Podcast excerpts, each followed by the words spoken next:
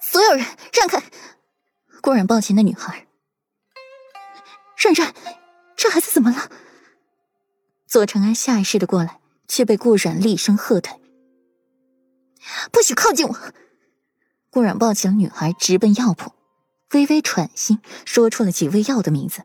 那大夫眼神惊恐起来：“姑娘，这可是退温的药，这小女孩……瘟疫！时间了，让这里的人全部出去！”顾然把那女孩放下，命人送了干净的温水来，将她的衣服脱掉，用温水擦净身子，再给她换上新衣服。这时药也煎好了，让大夫喂她喝下去。顾阮让学徒挡在了门外，不许任何人进出。左长安一人。顾阮站在门口，距离左长安三尺之远，告诉霍尊，即刻封锁城门，不许进，不许出。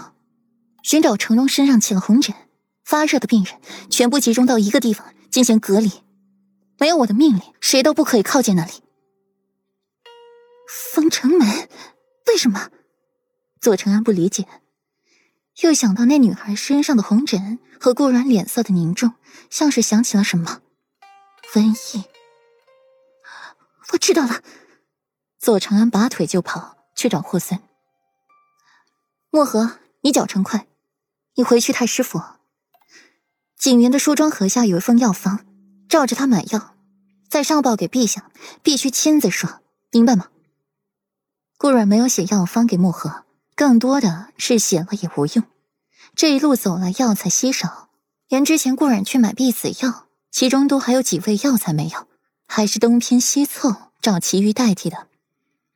让墨河回去，也是尽快把北周的消息传过去，顺便看能不能把裴玉给找回来。霍尊听到这则消息，眉宇凝重：“长安，你确定是瘟疫？”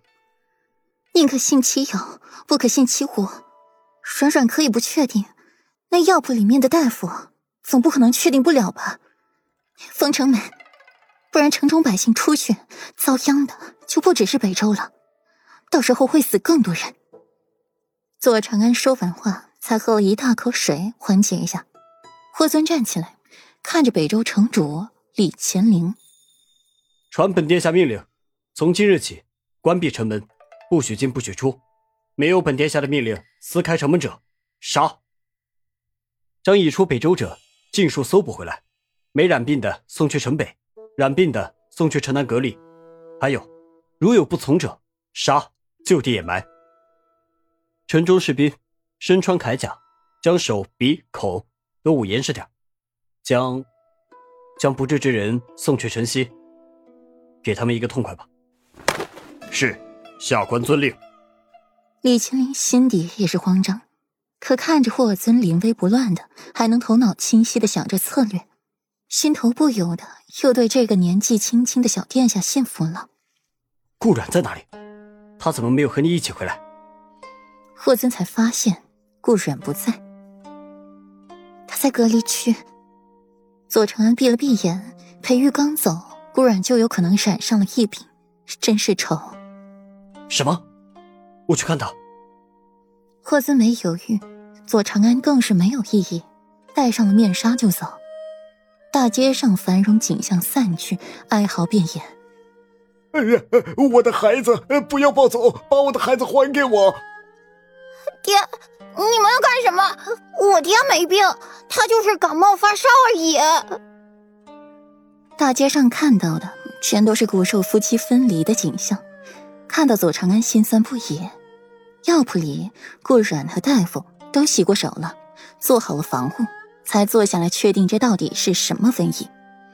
顾阮舔一舔唇，闭上了眼睛，脑海里浮现出了尸横遍野的景象出来，哀嚎遍野，尸山血海，一座死城。我怀疑是天花。顾阮脑海里不由得出现了十六年前荣城天花一役。死了近全城的人。那时候他才十三岁，父亲去荣城救治，自己贪玩调皮跟着去，见上了这场瘟疫，活下来的寥寥无几，甚至传染了村庄，全村的人都死了，连一条狗都没留下。什么？天花？北周怎么可能会有天花呢？